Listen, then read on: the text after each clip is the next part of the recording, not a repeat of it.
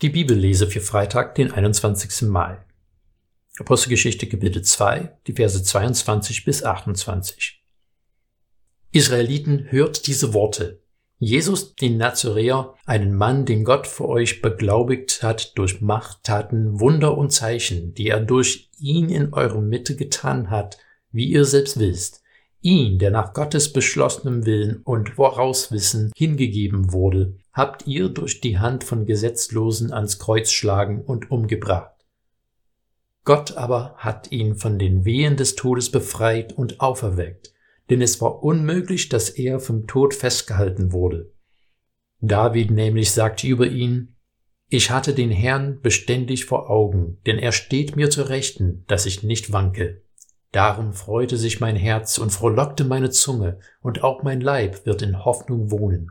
Denn du gibst meine Seele nicht der Unterwelt preis, noch lässt du deinen Frommen die Verwesung schauen.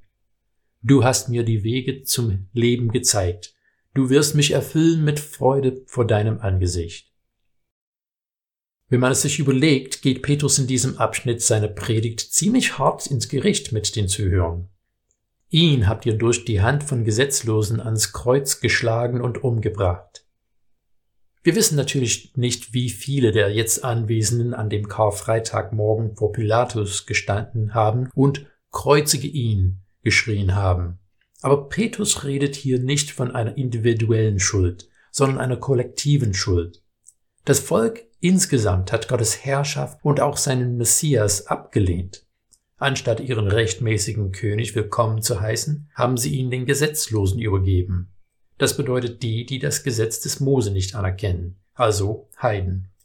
Diese haben ihn dann gekreuzigt. Hast du je das Gefühl gehabt, dass du alles vermasselt hast und du kriegst nichts richtig hin? Ich kenne das Gefühl jedenfalls und es ist nicht schön.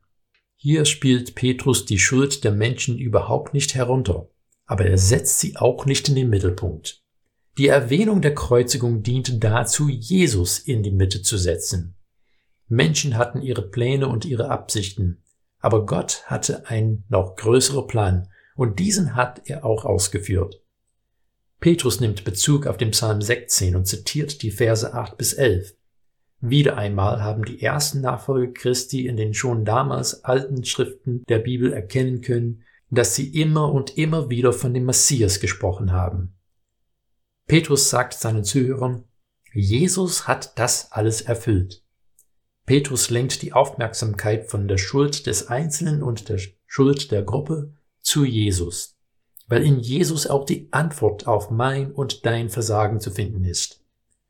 Ja, ich habe in meinem Leben vieles vermasselt, aber Jesus hat mich freigekauft. Er hat die letzte Strafe für mein Versagen am Kreuz getragen und er hat gesiegt. Der Tod hat den Sieg nicht davon getragen und meine Schuld bleibt auch nicht siegreich, sondern sie wurde durch Jesus besiegt. Ein schlechtes Gewissen kann manchmal hilfreich sein, um uns zu helfen, Fehler nicht zu wiederholen, aber wir dürfen uns nicht einreden lassen, dass unsere Versäumnisse das Ende der Pfannenstange sind. Christus ist das Ende, und er ist der Anfang.